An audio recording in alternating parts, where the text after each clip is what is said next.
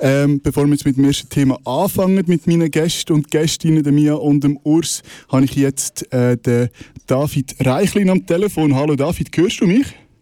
Ja, hallo Fabio, ich höre dich. Yeah, und wir hören dich auch sehr gut. Dann hat das Experiment ja geklappt. Ähm, schön, dass du Zeit genommen äh, schnell äh, mit mir zu telefonieren äh, und äh, für das kurze Gespräch. Äh, zuerst mal natürlich, wie war Pride für dich? Gewesen?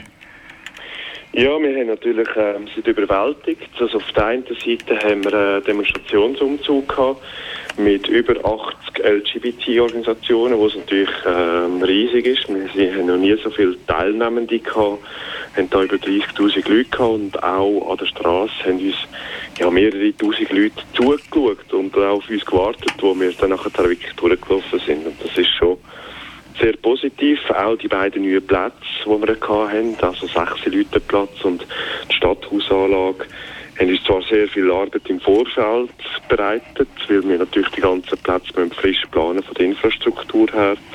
Ähm, aber schlussendlich hat dort auch alles geklappt.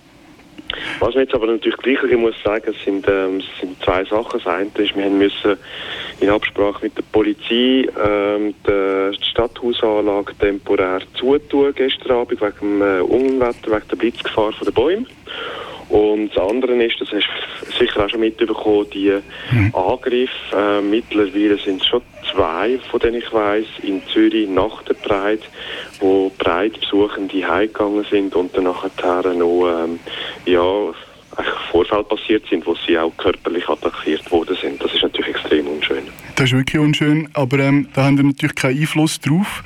Ähm, würde ich jetzt sagen, ähm, du, hast, du hast schon angesprochen, das Festivalgelände, Festivalgelände ist das Jahr an einem neuen Ort gewesen. Ähm, du hast ja gesagt, es hat fun wunderbar funktioniert.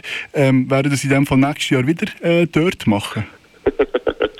ähm, wir haben ja das Jahr das 25 Jahre Jubiläum gehabt von der Zürich Pride und ähm, auch zum Jubiläum von Stonewall 50 Jahre haben wir vom Stadtrat von Zürich die beiden Plätze zu, äh, zugesagt bekommen. Das ist aber eigentlich ähm, eine einmalige Geschichte gewesen. Und äh, ich glaube, ich selber sehe jetzt eigentlich gar keine Möglichkeit, mit dieser Größe vom Festival auf irgendeinen anderen Platz in Zürich zu gehen.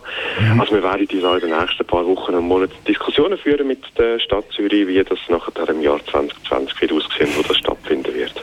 Äh, vor der Pride sind, ähm, also bereits vor der Pride Week sind Stimmen laut geworden, dass die Pride zu kommerziell ist das Jahr.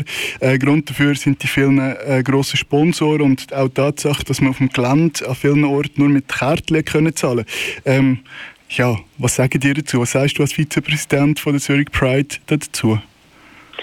Ja, es sind zwei Sachen. Das eine ist, kommerziell, wir sind natürlich ein riesiges Festival. Ähm, der Verein oder der Vorstand arbeitet ehrenamtlich, aber äh, wir haben natürlich enorme Kosten, die wir bewältigen müssen, wenn wir ein Festival mit über 50'000 Leuten stemmen, wo immer noch keinen Eintritt verlangt.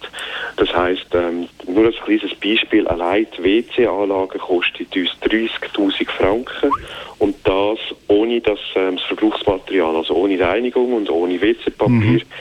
Ähm, das kommt dann noch dazu. Und das Geld müssen wir irgendwo her haben. Ähm, wir können von der Community leider nicht so viel Geld geschenkt über, dass wir das ohne Sponsoren könnten machen. Mhm. Wenn das der Fall wäre, wäre das natürlich genial. Aber ähm, mhm. so versuchen wir in erster Linie ähm, Firmen ins Boot zu holen, die ganz klar auch ähm, LGBT-Themen vorantreiben, die, die präsent sind und mhm. ähm, dass wir da so entsprechende Sponsoring-Vereinbarungen eingehen können. Ihr habt, äh, wie du gesagt hast, auch 25 Jahre Zürich Pride gefeiert. Äh, das ist vielleicht auch Kommerzialisierung auch ein Teil von dieser Professionalisierung oder das Erwachsenwerden. Also ich nehme an, ähm, muss mich sonst äh, korrigieren, die erste, äh, die erste CSD in Zürich ist natürlich nicht mit so grossen ähm, äh, Sponsoren gewesen, eben, aber irgendwoher muss ja das Geld kommen. Ist das auch so ein bisschen ein Erwachsenwerden von der Pride? Ja, ganz klar, logisch. Also das, ähm, das Grösserwerden bedeutet mehr Infrastruktur, bedeutet mhm. mehr Platz, bedeutet auch eine andere Professionalität. Ähm, das sind auch Auflagen von der Stadt, das sind Sachen Sicherheit, die wir erfüllen müssen, die auch kostet. Mhm. Also wir haben zum Beispiel auch einen Sicherheitsdienst auf dem Platz, wo, wo uns unterstützt, wo die Polizei auch unterstützt. Ähm, und je größer man wird, desto desto teurer wird es effektiv. Das kann man schon mhm. so sagen. Mhm. Und ähm, das andere ist natürlich früher der anfänglichen 90er Jahren, wo der CSD in Zürich gestartet ist, dann ist das ein, ein kleines Festchen auf dem Platzspitz oder auf einem, auf einem Platz, wo dann halt völlig anders funktioniert hat. Mhm. Also ich vergleiche es ein bisschen mit dem Stonewall March äh, vom 29. Juni in Basel. Das ist, ähm, das wird eine äh, Demonstration geben durch, durch Basel durch und dann nachher äh, hofft man für ein weiteres Programm auf selbst organisierende Kräfte aus der Community. Also das ist, ein, das ist nicht organisiert oder geplant oder ein grösseres Programm. Es hat keine Wege, es hat keine Musik.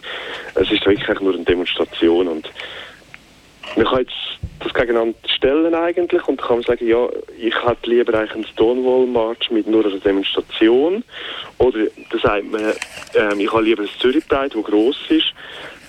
Grösse, es ist nicht so, dass grösser immer besser ist, aber und das ist natürlich unser Anspruch. Wir wollen Visibilität schaffen, wir wollen Akzeptanz schaffen, wir wollen auf unsere Anliegen aufmerksam machen und wir haben natürlich viel eine höhere Medienpräsenz, wenn wir grösser sind und mehr Besuchende haben. Also es ist also eine Schlussfolgerung, die einfach mit sich bringt, dass man mit Firmen zusammenarbeiten muss. Vor allem halt auch, wenn man das Festival gratis behalten und offen für alle machen. Mhm. Über die Pride in äh, Basel äh, werden wir dann nachher auch noch äh, diskutieren. Ähm, ich werde jetzt auch noch, noch mit meinen Gästen im Studio äh, über Pride diskutieren. Ich freue mich schon, was, äh, mhm. was sie alles erlebt haben. Ähm, die nächste Pride äh, kommt also aber bestimmt. wisst ihr schon, wann Zürich Pride 2020 stattfindet? Leider nicht. Noch nicht, gell? Ist noch ein bisschen zu früh.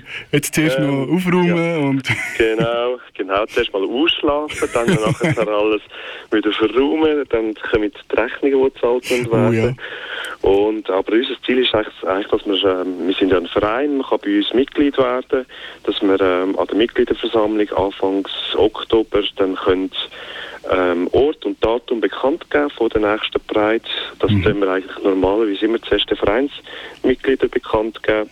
Und ähm, dass wir dort vielleicht auch schon sogar ein Motto für das nächste Jahr können präsentieren können. Und wir haben ja immer ein politisches Motto, das wir nachher uns auch danach ausrichten Wunderbar. Merci vielmals für deine Zeit und deine Antworten. Und ich wünsche dir noch ganz einen entspannten und schönen Abend. Ja, ich will mir jetzt nachher Stonewall antun, der auf yes. SRF 2 läuft. Nein, nicht, nicht, nicht, nicht, ja, ja, eben genau. Nicht, nicht, nicht, nicht Konkurrenz da abfließen. Nein, es gibt Replay, es gibt Replay. Das stimmt, das stimmt. Auch von uns auf äh, gayradio.lgbt. Merci vielmals, David Reichlin, äh, Vizepräsident von der Zürich Pride.